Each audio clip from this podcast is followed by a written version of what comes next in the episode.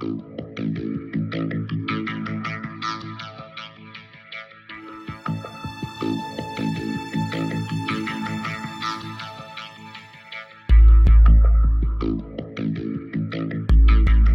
ich freue mich heute, drei Gäste gleich bei, zu Gast bei Lisa zu haben. Ähm, ich begrüße ganz herzlich ähm, Dr. Leonie Treber vom Verband der Historikerinnen und Historikerinnen Deutschlands, dann von der Abteilung für alte Geschichte, jeweils von der LMU München, Privatdozentin Dr. Denise Reizenstein und Professor Dr. Martin Zimmermann. Ähm, diese Konstellation lässt vielleicht schon darauf schließen, worüber wir heute sprechen wollen, denn das sind alles Beteiligte des letzten Historikertages in München, der im Oktober stattgefunden hat, in einer besonderen Form diesmal. Das war eben der Corona-Lage geschuldet. Und ähm, ich habe mit allen drei ähm, gesprochen. Sie sind sprechfähig, ähm, eine Art Bilanz sozusagen des Historikertages zu ziehen, der in dieser Form ja tatsächlich ähm, erstmalig so stattgefunden hat. Ähm, zufällig sogar 100 Jahre nachdem, glaube ich, zuletzt ein ähm, Historikertag aufgrund einer Pandemie, einer Seuche verschoben werden musste. Ähm, und diesmal aber zum ersten Mal in einer digitalen Form. Und das ist, glaube ich, für uns Anlass genug, um darüber zu sprechen, wie denn die Bilanz ausgefallen ist von diesem besonderen Historikertag in München. Und da geht meine erste Frage gleich an, ähm, an den Verband, an Leonie Treber. Ähm, ja, wenn Sie jetzt so ein kurzes Resümee ziehen könnten, wie fällt Ihre Bilanz aus des Historikertages, der in dieser Form stattgefunden hat? Ähm, ja, also insgesamt, um es ähm, vorwegzunehmen, natürlich durchweg positiv. Also ich meine, es war ja wirklich ein Novum. Ähm, ein digitaler Historikertag hat es noch nie gegeben, noch nicht mal die Anklänge sozusagen eines äh, ähm, digitalen Historikertags. Insofern waren wir auch schon sehr gespannt, beziehungsweise wussten wirklich nicht, wie er angenommen wird. Ähm, es war auch ähm, im Vorfeld ähm, eher so ein bisschen skeptisch ähm, und man hat sich ja lange auch so ein Hintertürchen offen gehalten, ob man nicht doch Präsenzpublikum zulassen kann. Ähm, und ähm, natürlich ist ein Historikertag immer auch ja ein guter Grund, sich zu treffen oder für viele ist es eigentlich der Hauptgrund, zum Historikertag zu reisen, nämlich Kolleginnen und Kollegen zu treffen, die man lange nicht gesehen hat natürlich auch Sektionen zu besuchen, aber natürlich ist auch der, der direkte Austausch, das Miteinander Kaffee trinken, essen gehen, ähm, die Stadt zusammen besuchen, ins Museum zu gehen, einfach ganz wichtig. Und da waren doch viele sehr traurig und auch skeptisch. Ähm, zum einen, dass es eben so nicht stattfinden wird und dann auch, ob es eben überhaupt sowas ähm, dann eben wie ein Historikertag werden wird. Und dann ähm, waren wir doch alle irgendwie, und es hat uns selber, also wir waren ja tatsächlich in München an der LMU vor Ort und es hat ja auch ein ganz kleines Rahmenprogramm dort stattgefunden, wo immerhin die Menschen, die miteinander gesprochen haben, sich an der LMU auf der Bühne getroffen haben.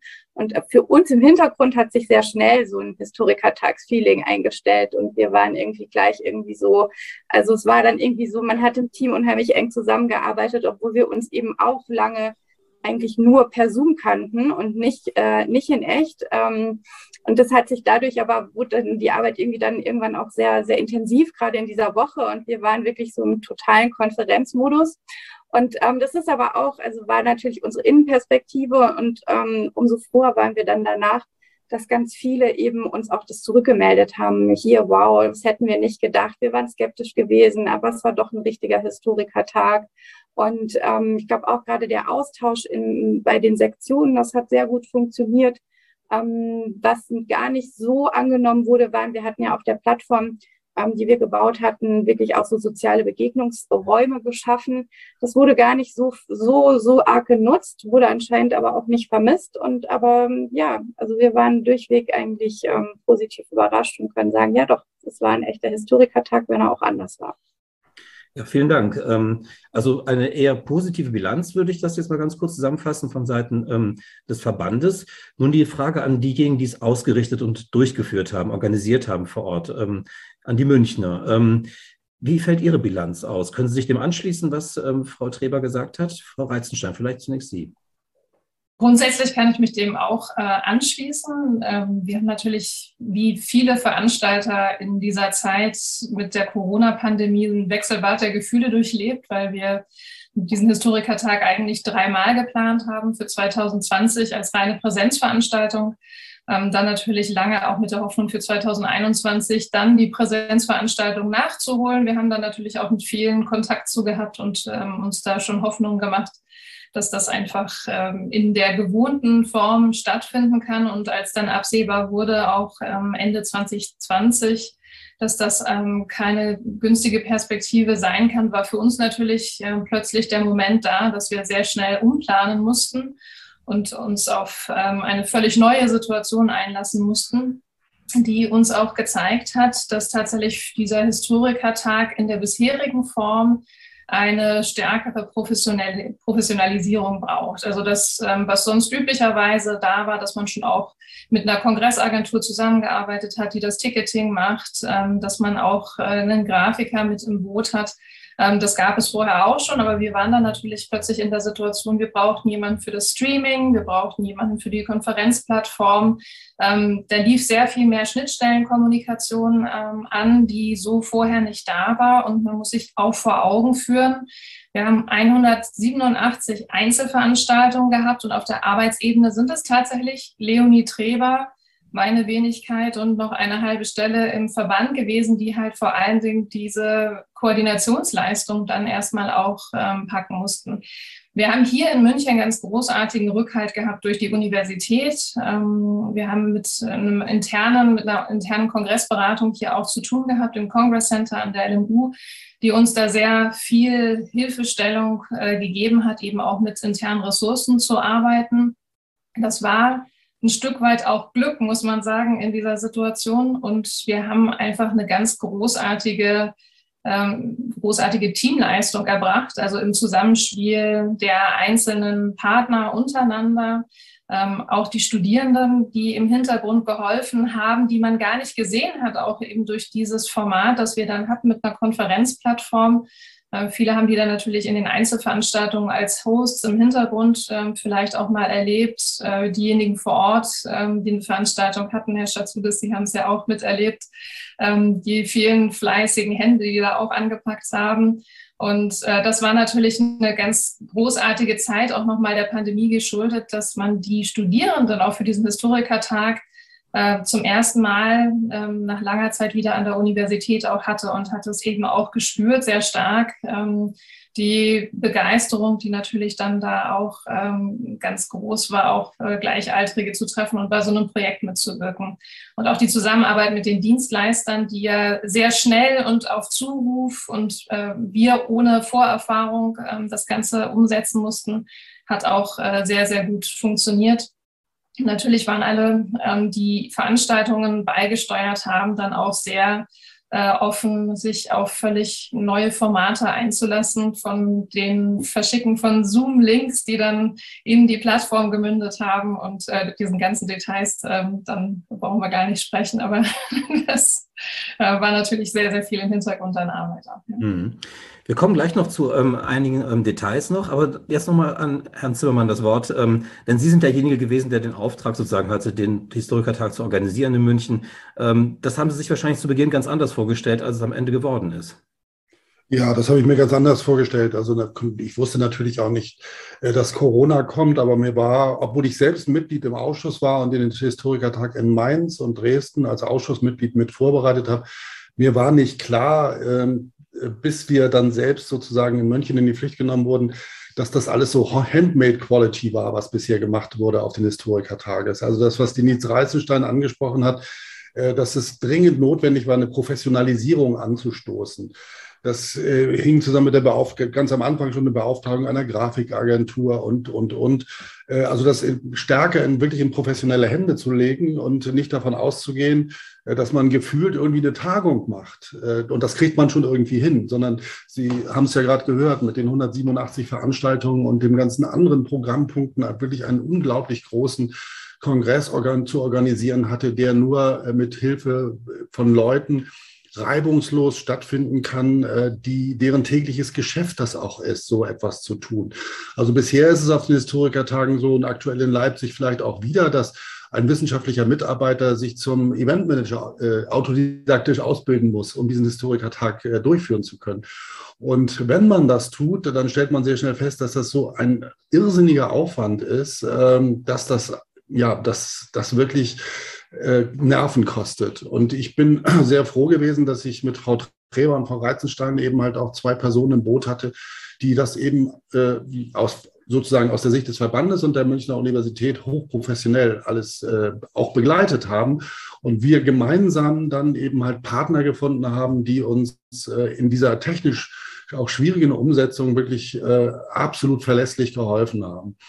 Äh, eine Sache, die mir als Sprecher immer im Magen lag, waren natürlich die immensen Kosten. Also ich habe ständig Verträge unterzeichnet im fünfstelligen Bereich und es war nicht absehbar, wer äh, sich mit einem digitalen Historikertag anfreunden kann und wie viele Teilnehmer es irgendwann geben wird.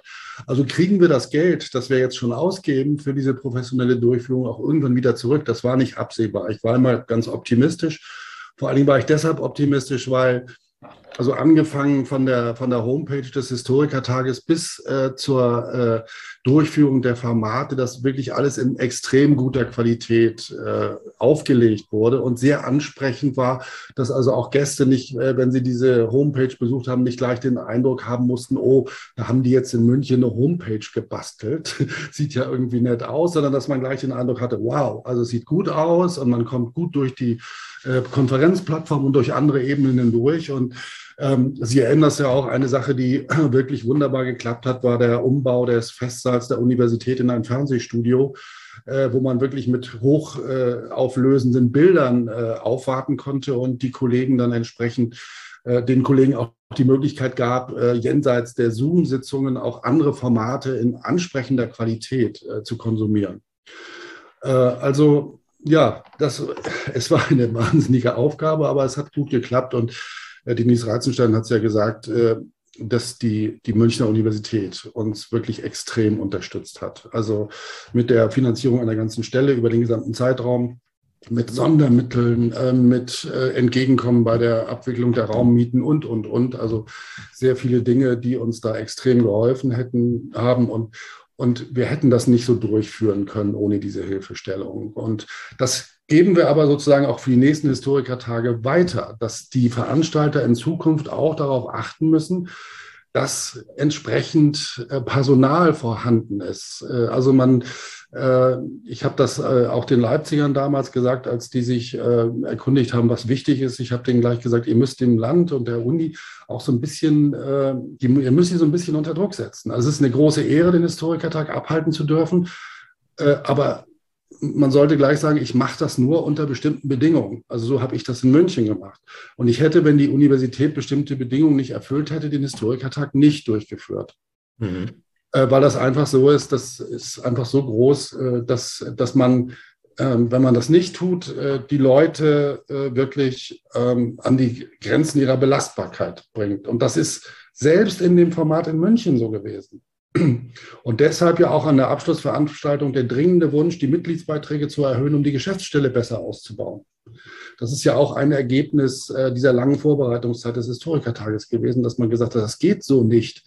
Äh, also die Mitarbeiter kann man nicht alle paar Jahre verbrennen, an die Grenzen ihrer Belastung äh, bringen und dann durch andere ersetzen. Das geht nicht. Man muss, gerade wenn man so hochkarätige Mitarbeiter hat, muss man die unterstützen und personell dann entsprechend andere Leute auch an die Seite stellen und ihnen die Arbeit erleichtern. Ja, ähm, das sind viele ähm, Punkte, die wir nochmal aufgreifen werden, aber vielleicht zunächst nochmal ganz kurz sozusagen zum, zur Bilanz. Vielleicht kann man in dem Fall auch tatsächlich bei diesem Historikertag auch zum ersten Mal auch wirklich mit ganz neuen Daten auch arbeiten. Also um sozusagen nachhalten zu können, wie erfolgreich war das, ähm, wie oft sind die ähm, einzelnen Veranstaltungen besucht worden, wie viele haben sich angemeldet, wie viele sind tatsächlich gekommen. Ähm, haben Sie da ähm, Material? Denn ich könnte mir vorstellen, wenn man sowas digital durchführt, hat man natürlich eine ganz andere Datengrundlage, als wenn sowas ausschließlich in Präsenz über den Verkauf von Tickets beispielsweise läuft ähm, und vielleicht in einzelnen Räumen einzelne vielleicht dann klicken, wie viele Leute da waren. Falls das überhaupt jemals passiert, das weiß ich gar nicht. Ähm, ja, wie sieht es von den Zahlen her aus? Hat sich der ganze Aufwand, den Herr Zimmermann gerade ähm, äh, auch aufgelistet hat, was alles gemacht werden musste mit auch der ähm, Beauftragung von Dienstleistungsunternehmen, von Drittanbietern und so weiter und so fort, hat sich das in Zahlen ausgedrückt mit Blick auf die Teilnahme? Hat sich das gelohnt? Also ich kann jetzt einfach erstmal die Zahlen in den Raum werfen, dass wir eine Datengrundlage haben. Also wir haben 3002 Anmeldungen gehabt, also rund 3000 Anmeldungen über den Ticketshop. Ähm, wir hatten dann registrierte Accounts auf der Konferenzplattform etwas mehr als 2000. Also äh, man merkt schon den Unterschied, ähm, dass wir eine sogenannte No-Show-Rate haben, ähm, die ungefähr bei einem Drittel liegt. Das ist nichts Ungewöhnliches. Wir haben da eben mit unserem Congress Center auch drüber gesprochen, für eine Digitalveranstaltung absolut normal. Ähm, es wirft natürlich bestimmte Fragen auf, die sich auch nicht abschließend beantworten lassen. Ähm, wie erfasst man eigentlich so eine Teilnehmerzahl für so einen digitalen Historikertag? Denn das, was wir haben an Daten, sind ja vor allen Dingen Accounts die sich über diese Konferenzplattform bewegt haben. Das können in Einzelfällen natürlich, äh, können sich Leute einen Account geteilt haben oder äh, auch mehrere über einen Account geschaut haben. Insofern können wir das nicht gleichsetzen mit ähm, Teilnahmezahlen. Aber also wir wissen zumindest, dass etwas mehr als 2000 unterschiedliche Accounts auf der Konferenzplattform unterwegs äh, waren und in den verschiedenen Bereichen dieser Konferenzplattform ähm, dann auch geklickt haben. Wir haben natürlich, und das war für die Abwicklung des Historikertags auch eine große Herausforderung, eine unglaubliche Datenmenge ähm, dann von unserem Dienstleister auch äh, ausgehändigt bekommen und konnten dann sehen, wie diese rund 200.000 Klicks, die von diesen etwas mehr als 2000 Accounts kamen, ähm, sich dann auf die verschiedenen Bereiche verteilt haben.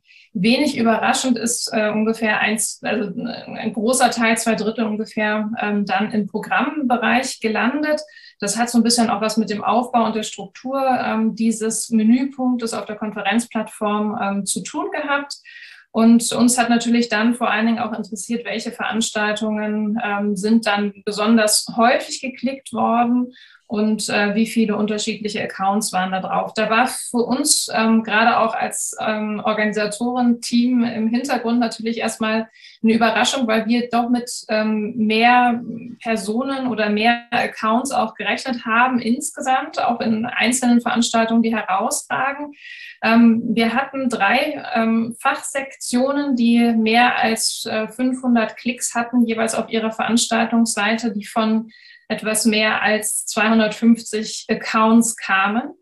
Ähm, in die Fachsektion mit den meisten Teilnehmenden dann auch in der Zoom-Verlinkung, die dahinter lag, hatte knapp äh, 300 äh, Teilnehmende, die wir dann sozusagen auch in, in äh, Stichproben oder eben auch in den Klickzahlen erfasst haben auf den Button, der dann halt eben auch in die Veranstaltung geführt hat.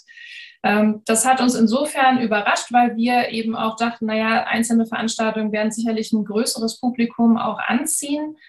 Hm, wir haben auch gesehen im Laufe dieser Konferenzwoche, dass sich die Zahlen nicht gleichmäßig auch über die Tage verteilt haben. Also wir haben äh, dann vor allen Dingen die Veranstaltungen ausgewertet, die mehr als 250 äh, Klicks auf ihre Veranstaltungsunterseite hatten. Und wir haben gesehen, ähm, von Dienstagvormittag oder Dienstagmorgen an, ähm, Dienstag und Mittwoch waren die beiden Fachsektionstage, äh, da waren noch sehr viele große Veranstaltungen und das wurde im Laufe des Tages immer weniger. Das kann natürlich verschiedene Ursachen haben. Ähm, das kann auch thematische Gründe haben, aber es ist sicherlich auch was damit zu tun, dass das was Neues ist, dass man das auch erstmal ausprobieren will und sich dann im Laufe so eines Kongresstages, der digital stattfindet, dann auch eine gewisse Abnutzung oder Müdigkeit auch einstellt. Wir hatten für die ähm, was auch jetzt schon angeklungen ist, für die Vorstellung auch von äh, auswärtigen Teilnehmern, die auch in anderen Zeitzonen äh, sind, vor allen Dingen die Kolleginnen und Kollegen aus Nordamerika, ähm, anders als bei vorherigen Historikertagen eine sehr späte Zeitschiene auch eingeführt mit Sektionen, die hier Ortszeit um 18.30 Uhr losgegangen sind. Das hat aber tatsächlich gar nicht äh, so viel äh, Resonanz gebracht. Also die Veranstaltungen, die in dieser Zeitschiene lagen, haben jetzt ähm, ähm, nicht so viel Publikum angezogen, wie wir uns eigentlich im Vorfeld erhofft oder erwartet hatten, äh, obwohl da sehr, sehr schöne und attraktive Themen auch äh, dabei waren. Das war dann so ein bisschen ähm, in, in der Auswertung auch so dieses Moment, wo wir gedacht haben, ah, das, ähm, das, das überrascht. Was auch aus den Klickzahlen hervorgegangen ist, dass bestimmte Veranstaltungsformate jenseits eben dieses Kerngeschäfts der Fachsektionen ähm, besonders äh, viel, manche besonders wenig Aufmerksamkeit äh, bekommen haben, so dass eben auch aus diesen Daten dann ähm, sicherlich bestimmte Schlussfolgerungen für die Zukunft zu ziehen sind. Wie kriegt man diese 187 Einzelveranstaltungen sind es. Davon ähm, ist ungefähr die Hälfte äh, Fachsektionsprogramm gewesen und die andere Hälfte ein sehr umfangreiches Zusatzprogramm. Wie kriegt man das eigentlich überhaupt zusammen, dass das nicht sozusagen in verschiedene Richtungen auseinandergleitet, sondern sehr viel stärker auch ein integratives Moment auch wieder entwickelt. Also das ähm, sind so die Impulse auch gewesen aus den Daten und Zahlen. Hm. Nun ist ja so, äh, Frau Treber, aus ähm, früheren Historikertagen weiß man halt, wie stark waren die Hörsäle jeweils besucht. Also hat man noch einen Platz bekommen, muss man auf dem Boden sitzen. Das gibt es ja alles, die Erfahrung haben wir auch alle irgendwann mal gemacht. Ähm, ähm, das waren, glaube ich, so Gradmesser, dass man wusste, okay, das ist besonders gefragt, das ist eher weniger gefragt. Jetzt hat man solche Zahlen. Ähm, überraschen Sie diese Zahlen oder geben die im Grunde eigentlich nur digital das wieder, was wir auch analog immer wieder erfahren haben? Nur, dass wir eben nicht mehr auf dem Boden sitzen müssen und nicht mehr um einen Platz bangen müssen. Ähm, ja, eigentlich nicht. Also eigentlich, glaube ich, war es schon sehr überraschend, dass wir eigentlich relativ, also wenig Ausreißer eben nach oben hatten, wie eben äh, Frau äh, Reizenstein eben gesagt hat. Und dass man eher so das Gefühl hat, es ist eigentlich ziemlich paritätisch aufgeteilt gewesen. Also es gibt äh, wenige, wo so ganz wenig waren und irgendwie ganz wenige, wo so ganz viele waren und dass man irgendwie eher so ein bisschen diese Wahrnehmung, was Sie jetzt eben auch gerade angesprochen haben, so ein bisschen hinterfragt, ähm, dass man irgendwie das Gefühl hat, man ist in einem großen Vorlesungsraum und findet keinen Platz mehr. Und ist das wirklich so oder ist es irgendwie so, dass zwischendrin doch irgendwie relativ viele Plätze frei sind und man dann doch lieber den ähm, Platz auf der Treppe gewählt hat ähm, und das irgendwie ein Raum, wo 700 Leute reinpassen und wenn 500 drinne sind, dann stehen es immer, er wäre brechend voll. Also es war eher so ein bisschen, dass man diese Gedankenspiele ähm, hatte. Und es ist tatsächlich so, dass man halt leider kein Zahlenmaterial hat von den analogen Historikertagen. Da kann man, da sind es wirklich nur gefühlte Wahrheiten. Ähm, und ich, da müssen wir uns sicher mal Gedanken machen, ob man, ähm, wenn jetzt Leipzig hoffentlich ähm, analog stattfinden wird, ob man da nicht auch mal verstärkt sich ein bisschen Zahlenmaterial an, an, aneignet und weiß ich nicht, über Durchzählen oder so, wirklich mal guckt, wie viele Menschen sind da oder was wir tatsächlich auch nicht sagen können, ist das, ähm, was Frau Reizenstein auch ausgeführt hat, diese No-Show-Rate von ähm, ja fast einem Drittel. Also ne, es sind 3000 gezahlte Tickets, aber nur 2000 Accounts auf der Plattform. Sowas wurde nie ausgewertet. Ne? Man hat im Grunde das, was man immer angegeben hat, der Historikertag XY hatte 3500 oder 4000 Besucherinnen und Besucher.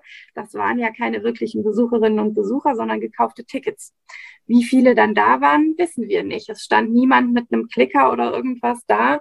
Ähm, also insofern ist in, in vielerlei Hinsicht ähm, der, der Historikertag in München Novum, weil er auch ähm, historisches Datenmaterial gesammelt hat, was die anderen Historikertage in der Weise nicht getan haben. Mhm. Herr Zimmermann, wenn Sie auf die Zahlen schauen, waren da irgendwelche Veranstaltungen bei, wo es Sie besonders überrascht hat? Wir haben jetzt gehört, da waren so ein paar Ausreißer immer wieder dabei. Ähm, gab es Veranstaltungen, von denen Sie sich irgendwie mehr erwartet hatten? Ähm, kann man das möglicherweise auf die einzelnen ähm, Bereiche der Geschichte irgendwie auch verteilen, was besonders gefragt ist, was besonders attraktiv ist, was weniger gefragt war?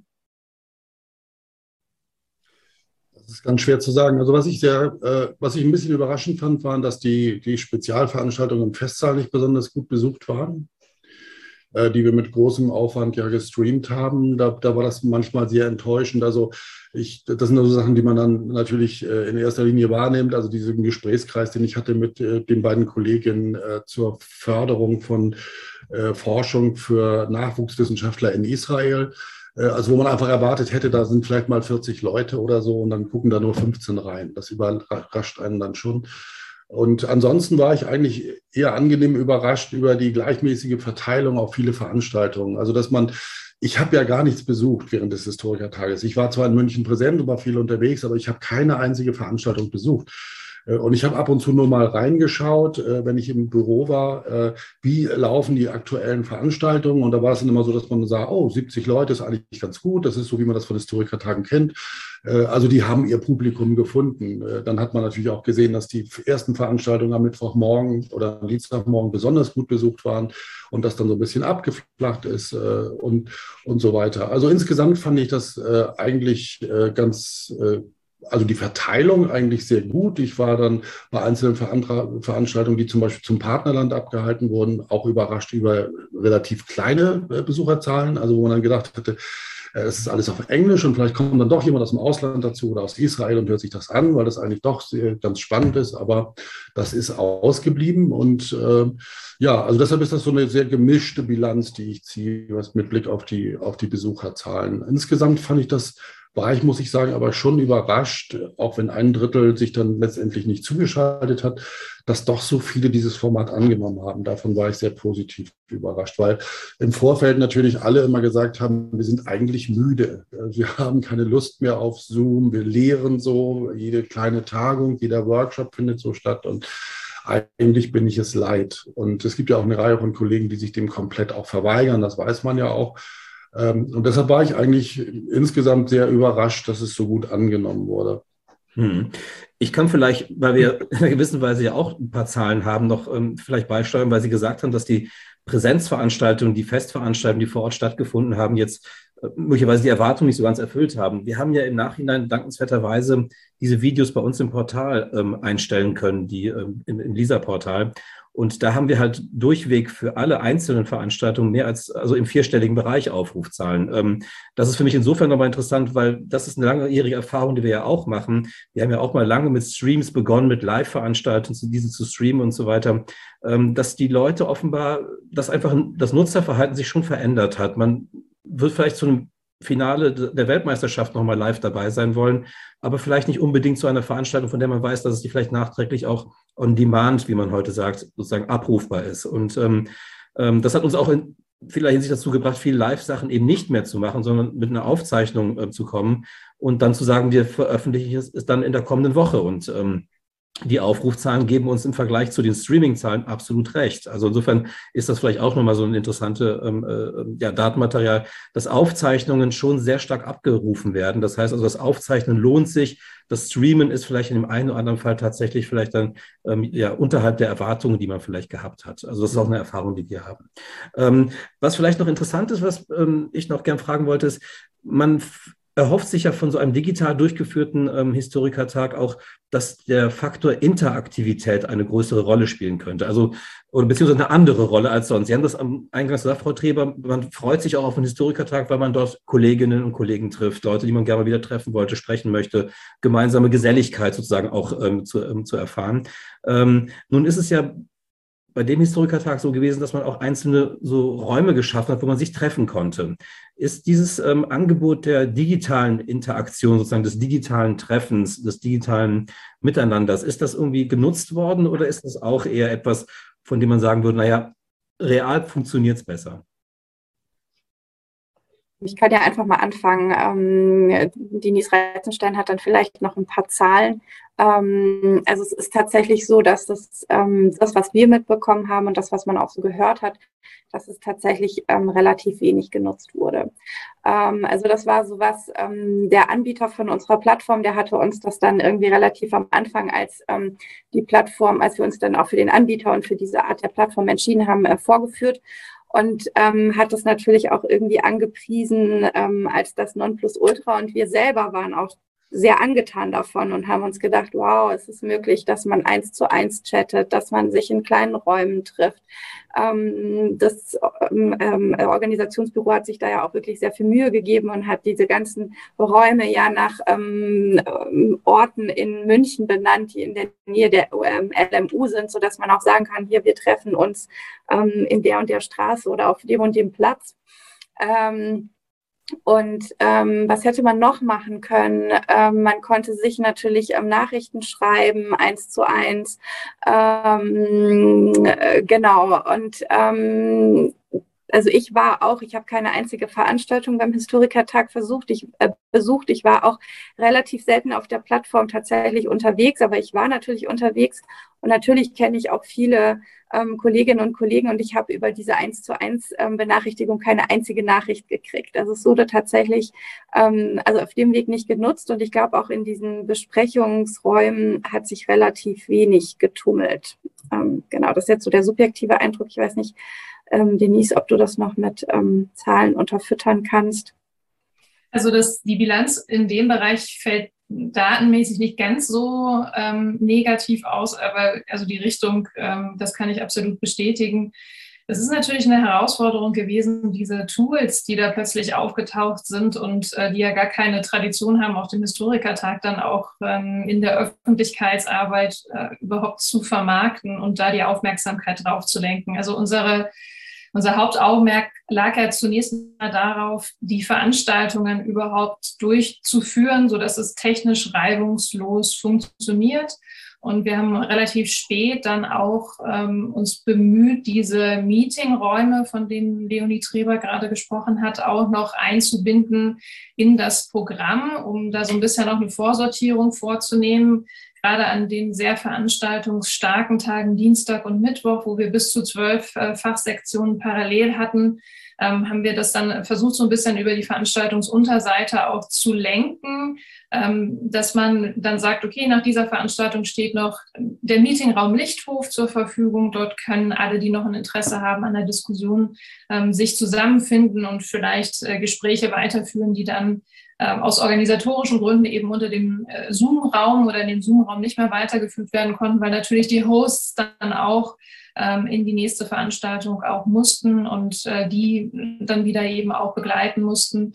Und äh, diese Meetingräume haben natürlich sehr viel mehr Flexibilität dann auch gebracht, um in kleiner Gruppe dann auch noch weiter zu sprechen.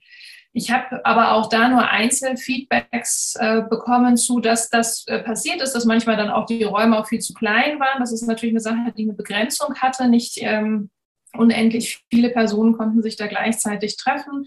Das äh, war dann schade. Ähm, wie oft spontane Meetings auch in diesen Meetingräumen stattgefunden haben, weiß ich nicht. Diese Daten, von denen ich ähm, vorhin gesprochen hatte, mit dieser Auswertung, wie sich diese 200.000 Klicks, die es äh, etwa gegeben hat, auf der Konferenzplattform verteilt haben, können uns natürlich aus Datenschutzgründen nicht sagen, ähm, wie viel Interaktion dann auch äh, passiert ist. Gott sei Dank ja auch.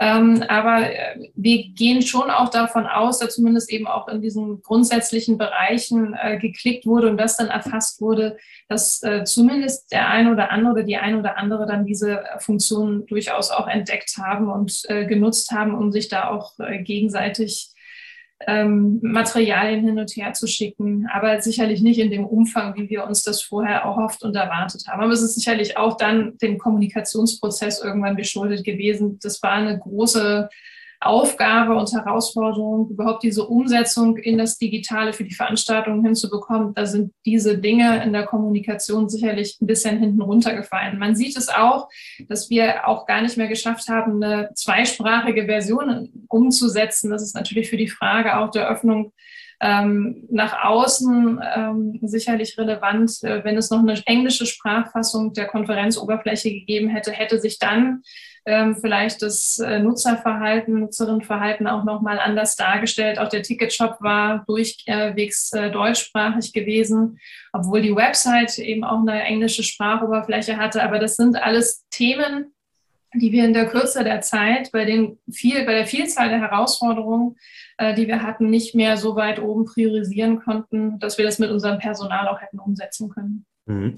Bevor ich gleich das, äh, eine Frage an Herrn Zimmermann habe, noch mal ganz kurz Frau Reizenstein. 200.000 Klicks. Ähm, ähm, haben Sie da Vergleichsgrößen? Hat man Ihnen von den Anbietern gesagt, wo man sich da ungefähr befindet? Ich nehme an, das sind 200.000 Unique User, wie man, glaube ich, sagt. Also es sind, glaube ich, nicht wirklich einzeln gezählte Klicks, sondern von einzelnen. Sind, ja? Genau, das sind einzelne Klicks einfach. Ähm, ja. die, also das heißt, rund 100 Klicks pro äh, Nutzerin oder Nutzer beziehungsweise pro mhm. Account mhm. weil wir das ja nicht sozusagen individualisieren können in dem Sinne, ähm, sind dann aber durchschnittlich getätigt worden auf der Konferenzplattform. Tatsächlich haben wir da aber keine Vergleichszahlen bekommen, ob das jetzt besonders viel oder besonders wenig ist ähm, im Vergleich zu anderen Kongressen. Ja. Mhm. Herr Zimmermann, eine besonders interaktive Veranstaltung oder ein Höhepunkt eines jeden Historikertags ist ja die Mitgliederversammlung. Ähm, die hat diesmal ja auch dann digital stattgefunden. Ähm, wie ist da die Erfahrung gewesen? Ähm, wie haben Sie das erlebt? Funktioniert das so auch oder ist das dann doch nochmal, ja, ich weiß nicht, vielleicht diszipliniert es dann auch oder ja, führt es irgendwie eher zu dass es vielleicht dann weniger aufregend wird oder dass es äh, viel ähm, geordneter verläuft, wenn man immer das Rederecht und das Sprechrecht sich immer einholen muss. Wie haben Sie das erfahren?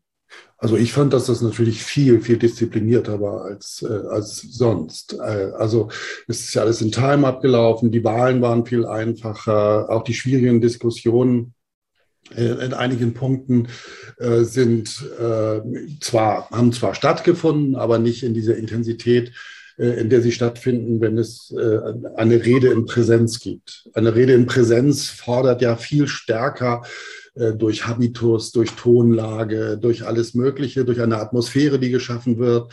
Das weiß ja jeder Rhetoriklehrer äh, ganz genau. Er fordert ja gerade zur Widerrede auf oder zur Zustimmung oder was auch immer. Das macht das natürlich alles lebendiger, äh, aber natürlich auch viel komplizierter. Also es ist sicherlich schade, dass bestimmte Dinge nicht in Präsenz diskutiert werden konnten. Die Diskussionen werden, wären sicherlich schwieriger gewesen. Äh, und äh, das ist einfach so, dass äh, eine Stimme, die ja, sagen wir mal, eher randständig ist, in, sozusagen in einem Chat eine viel geringere, ein viel geringeres Gewicht erhält, als wenn sie öffentlich vorgetragen wird in Präsenz. Und das macht das natürlich einfacher. Also sozusagen, dass man, das ist jetzt vielleicht ein bisschen vereinfachend, aber dass dass im Grunde genommen äh, die vernünftigen Lösungen sich schneller durchsetzen, um es so ganz allgemein zu sagen. Ne? Äh, also ich weiß nicht, ich habe so, es gibt so eine aus der Antike so eine Inschrift über eine Abstimmung in einer Volksversammlung, wo ein Antrag angenommen wird mit 1430 Stimmen bei zehn Gegenstimmen. Und diese zehn Gegenstimmen können aber eine Volksversammlung sprengen. Und also sozusagen zu einer Dauer von zwei Stunden führen letztendlich. Und so ist das ja häufig auch äh, bei Historikertagen gewesen, dass da Empfindlichkeiten äh, dann plötzlich äh, angesprochen werden oder auch ausbrechen, äh, mit denen man vorher nicht gerechnet hat, äh, aber letztendlich dann doch zielführend Entscheidungen getroffen werden. Und äh, ja, ich fand das eigentlich, diese Mitgliederversammlung sehr entspannt. Ich fand es auch persönlich deshalb sehr entspannt, weil ein ganz wichtiger Punkt aus meiner Perspektive als Sprecher des Historikertages, nämlich die Erhöhung der Mitgliederbeiträge, so problemlos durchging. Also wir waren eigentlich, das betrifft den Vorstand, den Ausschuss, aber auch wir uns als Organisatoren in München, äh, darauf eingestellt, noch viel ausführlicher argumentieren zu müssen, so eine äh, doch starke Erhöhung äh, auch zu rechtfertigen, um, um die auch zu rechtfertigen zu können. Aber das ging alles äh, sehr einfach und glimpflich. Und das fand ich eigentlich sehr angenehm. Und bei den Wahlen sowieso, Sie haben es ja erlebt, also das, das geht natürlich alles viel schneller, als wenn immer Urnen rumgehen und Zettel gezählt werden müssen und so. Das, das ist ein Format gewesen, dass ich äh, das wirklich natürlich ähm, ja, angenehm war. Hm. Sehr interessant. Also das spricht so ein bisschen dafür, wenn man eine Agenda sich gesetzt hat, dann kriegt man sie digital leichter durch, aber vielleicht ähm, fällt ein bisschen das demokratische Element ein bisschen unter den Tisch, ähm, weil eben vielleicht Diskussionen, Streit ja auch dazugehören. Also ich höre da eine gewisse Ambivalenz zumindest für mich heraus. Und, ähm, aber es ist sehr interessant, was Sie da ähm, an Erfahrung mitnehmen. Jetzt haben wir viel über quantitative ähm, äh, Rückmeldungen, die Sie jetzt vor allem auch sozusagen von den, ähm, äh, von den Dienstleistern erhalten haben, gesprochen. Wie sieht es denn um das qualitative Feedback aus? Ähm, was haben Sie im Nachhinein so von den Besuchern, Besucherinnen und äh, von anderen Historikern und Historikerinnen ähm, erfahren? Wie haben die das erlebt? Haben Sie da viele Rückmeldungen überhaupt bekommen oder ist man da auch eher leise und still dann wieder irgendwann aus dem Historikertag weggegangen und hat es auch dann ja für sich so einfach stehen lassen? Also ich fange jetzt vielleicht einfach mal an. Ich habe so gut wie gar keine Rückmeldung bekommen. Also es wurde ja vorhin auch über den Chat gesprochen und als Sprecher des Historikertages haben mir zwei Kollegen geschrieben und gedankt dafür, dass wir uns so viel Mühe gegeben haben. Zwei. Äh, und äh, ja, also das, es ist, ich habe wenig Resonanz mitbekommen. Äh, ich habe hier im Haus in München äh, Rückmeldungen ein bisschen bekommen, dass die Sektionen, an denen Kollegen beteiligt waren, dass es alles sehr gut funktioniert hat und dass es interessant war. Ein Punkt, der ganz äh, äh, wesentlich offenbar war und von vielen wahrgenommen wurde, ist, dass ein Historikertag im digitalen nicht gerade zur Diskussion anregt. Also viele haben sich darüber beklagt, dass nicht wirklich diskutiert wurde. Das deckt sich ja mit den Beobachtungen auch bei der Mitgliederversammlung. Und äh, deshalb, Sie haben das angedeutet, es ist zwiespältig. Ne? Also es, es ist alles einfacher, weil nicht so viel diskutiert wird, aber eigentlich auch sehr schade. Und das gilt natürlich besonders für die wissenschaftlichen Sektionen. Äh, also dass dann doch äh, die Leute viel zurückhaltender sind, äh, sich an Diskussionen zu beteiligen. Äh, also das sind so ein paar ganz wesentliche Punkte, die ich mitgenommen habe an, an Rückmeldungen. Ansonsten immer nur eigentlich auch, wenn man mal irgendwo auch in späterer Zeit Kollegen getroffen hat, dass die alle sehr angetan waren vom Format und dass alles so gut geklappt hat. Aber hm. Wie das in einzelnen Sektionen äh, inhaltlich sozusagen äh, gewesen ist und ob, da, ob man da einen starken Input bekommen hat oder Dinge in Bewegung gebracht worden sind, das, das habe ich nicht beobachten können. Aber ich hoffe, dass das in einigen Veranstaltungen so war. Frau Treber, haben Sie da vielleicht als Verband Rückmeldungen bekommen? Ähm, also es deckt sich eigentlich relativ mit dem, was ähm, Herr Zimmermann gesagt hat. Ähm, wir haben auch insgesamt relativ wenig Rückmeldungen bekommen. Ähm, also ich sage mal, einmal kann man das immer positiv werten, weil meistens die, die ähm, sich negativ äußern, immer ganz äh, zuvorderst sind. Und wenn man dann eben diese Rückmeldung nicht ähm, erhalten hat, dann ist das immer schon mal ein sehr gutes Zeichen. Es haben sich schon einige gemeldet und nochmal gesagt, wie toll es waren. Es waren dann aber vor allem auch Kooperationspartner und es ging dann auch eher so in die Richtung, was Herr Zimmermann auch schon gesagt hat, ähm, dass sie sich bedankt haben für die Mühe und wie positiv überrascht sie waren, dass alles so super geklappt hat und dass es irgendwie alles irgendwie gut gelaufen ist, gute Qualität und so weiter. Ähm, genau, was uns auch zugetragen wurde, ist eben auch das, ähm, dass eben wenig diskutiert wurde oder weniger als ähm, in der analogen Welt, ähm, was dann auch teilweise eben natürlich als schade empfunden, ähm, ähm, empfunden wurde. Und ja, und insgeheim kam dann schon auch öfters natürlich so die Rückmeldung, ja, es war alles schön und gut und hat gut geklappt, aber wir freuen uns dann doch, wenn es das nächste Mal wieder in Präsenz stattfindet. Hm. Das wäre eine wunderbare Überleitung, um zu fragen, wie geht es halt weiter und was haben wir möglicherweise aus diesem Historikertag in der Form gelernt. Aber ich würde gern, bevor ich dazu komme, noch eine, einen wichtigen Partner von Historikertagen noch erwähnen und kurz da, ähm, von Ihnen wissen wollen, was Sie da für eine Rückmeldung haben. Und zwar die Verlage. Die Verlage spielen ja auf den Historikertagen mal eine sehr große Rolle. Konnten Sie sozusagen so eingebunden werden, wie Sie sich das gewünscht haben, also wie die Verlage sich das gewünscht haben? Ähm, kann das digitale Format das überhaupt ersetzen, was wir sonst an Ständen überall über ein ganzes Universitätsgelände kennen? Ähm, wie ist da die Bilanz so ausgefallen? Ich würde sagen, dass die Bilanz da ganz ähnlich ausfällt wie eigentlich auch bei den Sektionen. Also die Verlage, ähm, Stiftungen, wissenschaftliche Einrichtungen, Digitaldienstleister waren ja durchaus auch präsent auf der Konferenzplattform, auch mit verschiedenen Möglichkeiten der Interaktion und auch Angeboten. Auch Sonderveranstaltungen haben ja stattgefunden, die ähm, durch Verlage also Fachaussteller einfach auch durchgeführt worden sind. Aber auch da kam relativ wenig äh, Feedback bei uns auch an. Ähm, natürlich hat das ein oder andere technisch mal auch nicht äh, funktioniert im Detail, aber ob sich das jetzt wirklich gelohnt hat ähm, für die Fachausstellung und für die Fachaussteller oder nicht, ähm, da haben wir eigentlich auch gar keine so richtige Rückmeldung äh, zu erhalten.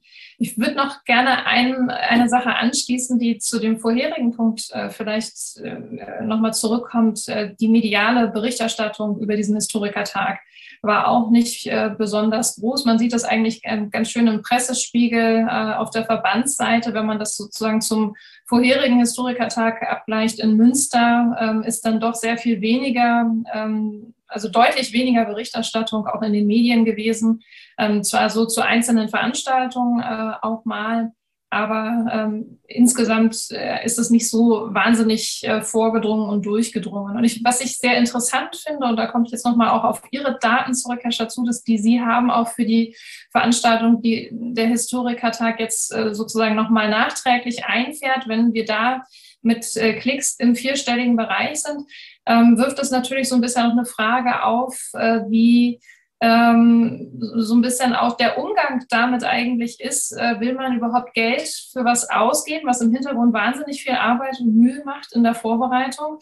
Oder wartet man dann nicht lieber ab und dann spart man sich das Geld für so ein Ticket und kann es ja dann später halt auch für umsonst haben?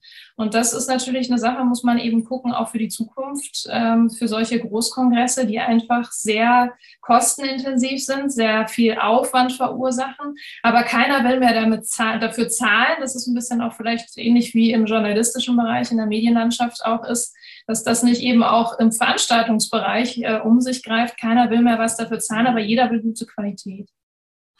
Ja, das ist eine sehr berechtigte Frage, aber möglicherweise auch ähm, halt das, was man von der Internetkultur so kennt. Ne? Also was im Internet ist, ist im Grunde eigentlich kostenfrei und die Erwartungshaltung der Nutzer und Nutzerinnen ist, ist diese. Und in der Tat ist das, ein, ähm, ist das immer der, die Frage, wie gegenfinanziert man das eigentlich tatsächlich, was man an Angebot geschaffen hat.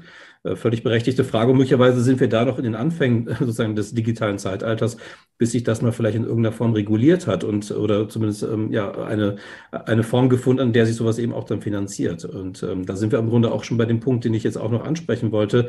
Was macht das sozusagen, also was lernen wir aus diesem Historikertag für künftige ähm, Historikertage? Ähm, einmal mit Blick sozusagen auf die Finanzen, wie ähm, kann man diesen ganzen Aufwand eigentlich tatsächlich auch wieder gegenfinanzieren? Aber auch ähm, hat man möglicherweise vielleicht auch ähm, Erfahrungen gewonnen, die ähm, auch für künftige Historikertage vielleicht in so einer hybriden Form denkbar sind. Also gibt es Elemente, die man mitnehmen würde, von denen man sagt, also ganz zurück zum ähm, äh, Status quo ante möchte man auch nicht mehr. Ähm, da gibt es doch Möglichkeiten, was man vielleicht übernehmen könnte, äh, was äh, vielleicht dann auch nochmal für auch Datengrundlagen beispielsweise, aber auch für ähm, Ausweitung des Publikums möglicherweise. Sie haben das angesprochen, wenn man vielleicht zweisprachig fährt oder mit einer anderen Sprache noch ähm, äh, kommuniziert, ähm, was da für Möglichkeiten gegeben sind. Ich weiß nicht, wie sehen Sie das? Ähm, hat man hier ein neues Kapitel aufgeschlagen? Ich denke, dass dieser Historikertag in jedem Fall sozusagen in die Geschichte der Historikertage eingehen wird, weil er eben zum ersten Mal in der Form stattgefunden hat. Aber wird er sozusagen darüber hinaus äh, eine Wirkung haben, die möglicherweise für die nächsten Jahre und die kommenden Jahrzehnte sozusagen auch dann ja so ein bisschen stilgebend ist? Ja, also ich glaube, dass ähm, also eine ganz wichtige Erfahrung, die man aus dem Historikertag mitnimmt, ist äh, der Wunsch, den in Präsenz abzuhalten. Hm. Äh, also das, was ja schon oft angesprochen wurde, also wenn ich auch an mich denke als Besucher eines Historikertages, wenn ich an die Historikertage zurückdenke, denke, auf denen ich war, wir haben uns ja auch in Hamburg getroffen, Herr Schatzudes, äh, tief in der Nacht. Ähm, man, man man besucht einige Vorträge und nutzt ansonsten die Gelegenheit, Kollegen zu sprechen, äh, Kontakte zu knüpfen und Kontakte ähm, äh, sozusagen auch wiederzubeleben oder überhaupt erst zu beleben oder was auch immer. Äh, also ich glaube, das ist etwas, was, was alle, die, die diesen Historikertag mit, mit besucht haben, mitnehmen, den, den dringenden Wunsch, die Kollegen äh, live und in Person zu treffen. Und das Zweite, was ich mir eigentlich gut vorstellen kann, ist, dass bestimmte Formate aufgezeichnet werden auf zukünftigen Historikertagen und dann auf Lisa oder wo auch immer bereitgestellt werden zum Nachsehen. Also was man sicherlich nicht machen kann, ist ein live streamenden Historikertag. Äh, das ist einfach zu aufwendig und viel zu teuer. Also das hat jetzt mit der Gegenfinanzierung so einigermaßen geklappt. Mhm. Äh, aber der Aufwand ist so riesig groß, um das in dieser Qualität auch zu gewährleisten, äh, dass man eigentlich auch Veranstaltern zukünftiger Historikertage davon nur abraten kann. Aber was man, was ich empfehlen würde, ist, dass man äh, einen fünfstelligen Betrag in die Hand nimmt, um bestimmte Verauf äh, Veranstaltungen wirklich äh, im Auftrag äh, aufzuzeichnen und nachträglich dann äh, ins Netz zu stellen, um das äh, nachzuerleben. Und das müsste der Ausschuss im Einzelnen dann immer beraten, welche Veranstaltungen das sein könnten. Das müsste man mit den Sprechern in Leipzig oder wo auch immer dann auch abklären. Aber ich glaube, das wäre ein Gewinn. Also Sie haben es ja auch selbst gesagt, dass äh, auf der Seite Lisa die, die eingestellten Veranstaltungen äh, auch äh, nachgefragt werden. Und mir geht es ja auch so, ich schaue auch, ob das jetzt Salon Sophie Charlotte ist oder anderes, was sie da einstellen, immer mal wieder Vorträge an, die ich nicht hören konnte und die ich aber eigentlich total interessant finde oder auch das wahnsinnig interessant finde, mal die Kollegen zu erleben oder Kolleginnen, die das ja auch machen. Und ähm, ja, also das ist wieder sowas, was man, glaube ich, aus dem Historikertag mitnimmt, dass äh, eine ja, eine Aufzeichnung und äh, eine digitale, äh, ein digitales zur Verfügung stellen bestimmter besonders interessanter Veranstaltungen vielleicht äh, immer erwogen werden sollte. Und es gab ja immer auf Historikertagen äh, in der Zeitgeschichte, in der Neuzeit vor allen Dingen einzelne Veranstaltungen, wo die Hörsäle äh, ja, aus allen Nähten gebrochen sind. Und das ist nicht nur etwas, was man so empfunden hat, sondern das waren oft Themen, äh, die den äh, Leuten wirklich auf der Seele gebrannt haben. Und was wir auch mitgenommen haben aus diesem Historikertag als Veranstalter, ist, dass es viel zu viele Veranstaltungen waren. Also wir haben auch dem Ausschuss und dem Vorstand nahegelegt, die Zahl der Sektionen ungefähr zu halbieren oder auf zwei Drittel höchstens zusammenzuschmelzen. Das sind viel zu viele Veranstaltungen und man sollte viel mehr ähm, das noch viel stärker eindampfen und wirklich nur ganz, ganz hochkarätige Sachen äh, dann übrig lassen. Ich weiß, das ist wenn man sowas sagt, das ist immer sehr unpopulär. Und äh, weil sehr viele der Kolleginnen dann natürlich äh, sofort sagen, aber meine Sektion ist natürlich der Hammer. Also so wie die gestrickt ist, die muss unbedingt dabei sein. Deshalb fällt es ja auch jedes Mal dem Ausschuss und dem Vorstand so schwer zusammenzustreichen. Also diesmal ist ja die Hälfte aussortiert worden, immerhin.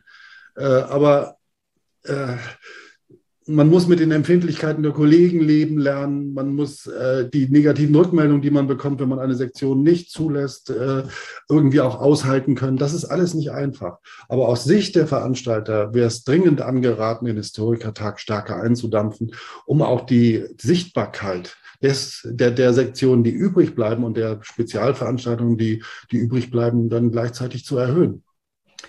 Frau Treber, das ist natürlich eine starke These von Martin Zimmermann. Ähm, er sagt von sich selbst möglicherweise nicht besonders populär. Ähm, wie sieht das der Verband denn? Mhm.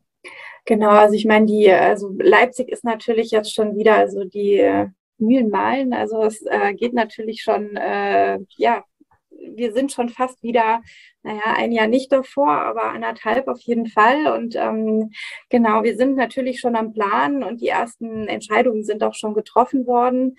Ähm, wie viele Sektionen es am Ende geben wird, ist noch nicht äh, entschieden, aber es ist, geht, ist schon so eine Tendenz, ähm, dass man möchte, dass das Programm ähm, wieder ein bisschen, also ein bisschen komprimierter wird und auch, dass man den Fokus wirklich auf die Fachsektion legt und ähm, eben versucht, alles, was sich so drumherum gruppiert hat, ein bisschen, äh, ein bisschen stärker einzudampfen und sich irgendwie so auf so einen wesentlichen Kon äh, Kern zu konzentrieren. Da gibt es schon eben Überlegungen, die genau in diese Richtung gehen ähm, weil das hat jetzt wirklich irgendwie diese, ähm, diesen Transfer in den digitalen Raum wirklich wie in, wie, wie, in einem Brennglas gespiegelt, dass es einfach zu viel ist. Und dass, wenn man dann auf einmal jetzt durch eine Pandemie gezwungen ist, äh, quasi ein stehendes Programm in die digitale Welt zu, ver äh, zu ver versetzen, dass man dann einfach total an die Kapazitätsgrenzen stößt. Was man auch ähm, auf jeden Fall gesehen hat, ist, dass wir, so wie wir aufgestellt sind, eben keinen hybriden Historikertag planen können, auch wenn das bei manchen vielleicht so eine Wunschvorstellung wäre, ähm, es kommen die Leute in Präsenz und die, die eben nicht kommen wollen, die streamen das. Da sind jetzt aber auch die Erfahrungswerte, die Sie jetzt auch uns äh, nochmal mitgegeben haben, wirklich gut, dass man sagt, ähm, hm, Streamen ist vielleicht auch nicht immer das Nonplusultra, sondern es ist sehr viel ähm, attraktiver, die Sachen ähm, zumindest bestimmte Sachen aufzuzeichnen und dann nochmal zur Verfügung stellen. Auch in diese Richtung geht im Moment die Diskussion. Also Leipzig soll auf jeden Fall ein Präsenzhistorikertag werden und ähm, Gut, wir können alle nicht in die Glaskugel gucken, aber wir sind jetzt mal so optimistisch, dass das in anderthalb Jahren ähm, gelingen wird. Und ähm, es ist aber ähm, schon eben geplant, dass man eben einen Teil der Veranstaltung aufzeichnet und dann eben sozusagen im Nachklapp dann ähm, eben zur Verfügung stellt. Ähm, und eine Konsequenz darüber haben, haben wir auch schon geredet. Die Mitgliederversammlung ist auch, dass es äh, sicher keine Wahlurnen mehr geben wird und dass man auch prima digital wählen kann, ähm, wenn man ähm, in einem Raum sitzt und auch diskutiert, weil das ist natürlich genau ähm, dieses, ähm, was ja vorhin auch angesprochen wird. Es hat Vorteile, wenn nicht so viel diskutiert wird, aber es hat natürlich auch Nachteile und für Demokratisierungsprozesse und eben auch Aushandlungsprozesse ist es dann vielleicht doch eben vonnöten, dass man in einem Raum sitzt und sich reibt und austauscht. Ähm, aber man muss sicher nicht, ähm, nicht, äh, nicht mit der Wahlurne rumgehen und die Stimmen ein, einfangen. Und das haben wir jetzt alle gesehen, dass das wunderbar geht, wenn man auf seinem ähm, ähm, Mobiltelefon ähm, abstimmt. Und ähm, genau.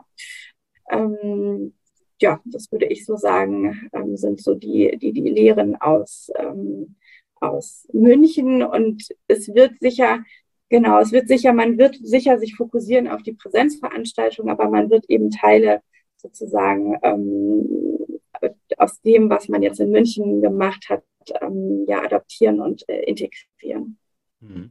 Frau Heizenstein, nochmal an Sie die Frage, weil Sie sich ja vor allem mit dem ähm, quantitativen Material so stark auseinandergesetzt haben und das praktisch ausgewertet haben. Ich habe schon im Vorgespräch gehört, das sind 130 Seiten geworden, der Bericht, den Sie geschrieben haben.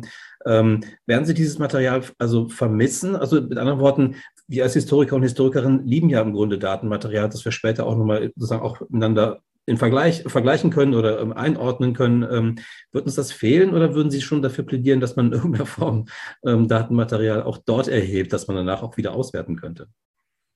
Da ist mein Herz sozusagen das einer Historikerin. Ich würde natürlich sagen, es ist immer toll, wenn man diese Daten auch hat. Die Frage ist natürlich auch, was man da rauslesen kann und will, auch für die Zukunft und was das bringt. Also ein Punkt vielleicht in dem Zusammenhang auch, ähm, der wichtig ist, wie kriegt man diesen Historikertag ins 21. Jahrhundert oder in diese 2.0 oder 4.0 Welt? Das äh, ist natürlich auch etwas, was man so im Vordergrund, im Frontend überhaupt gar nicht bemerkt, aber es ist natürlich auch die ganzen Prozesse im Hintergrund äh, der Digitalisierung, die sich da abspielen, Themen des Datenschutz, Datenschutzgrundverordnung.